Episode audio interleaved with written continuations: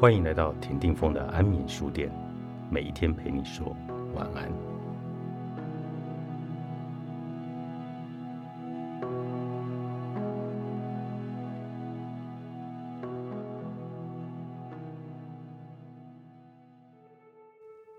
那我们要怎么样看见思言行，去平衡我们的内在世界与外在世界？首先，内在世界，我们要向内关照。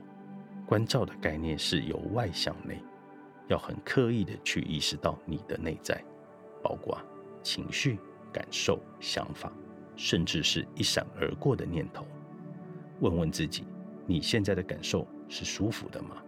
你情绪是开心的吗？此时此刻你正在想什么？在谈到外在的世界，我们要向外觉察。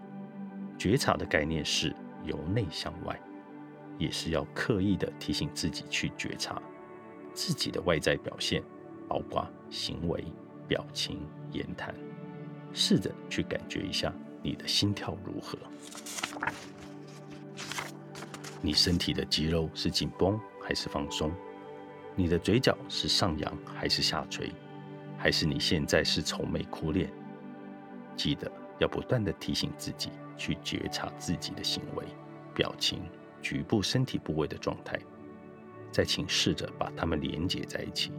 你表现出来的行为、表情、言谈，跟你的情绪、感受、想法，它们是否有矛盾、不合理的地方？如果我们没有发现，又忽略了这些不合理，后续它就会带来巨大的影响。这些影响从何而来？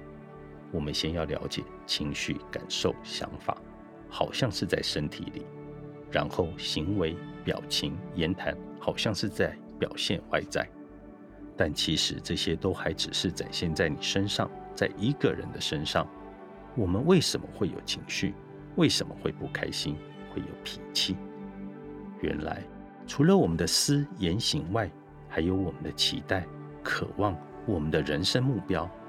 当我们内在的世界期待、渴望与外在世界的人生目标产生落差时，我们就会有情绪，感受就会不好，不开心，也反映在我们的思言行上。我们要向内关照自己的情绪、感受、想法，向外去觉察我们的表情、行为、言谈。我们思言行不一致时，自己都没有看见，所以达不到我们想要的外在世界。把上述这些，我们用射飞镖来比喻，我们的人生目标就是一个靶。我们的思言行就是飞镖，是否能射中靶心，就要看飞镖能否一致的承载我们的思言行。因为我们的思言行不一致，所以飞镖飞不直，会射偏，所以很难射到靶心。因为让飞镖射中靶心的，除了感受、情绪，还有一个更重要的，就是内在平衡藏在我们的思言行里。打破情绪框架，世界为你让路。由祥和总策划，和和商学院师资群著，布克文化出版。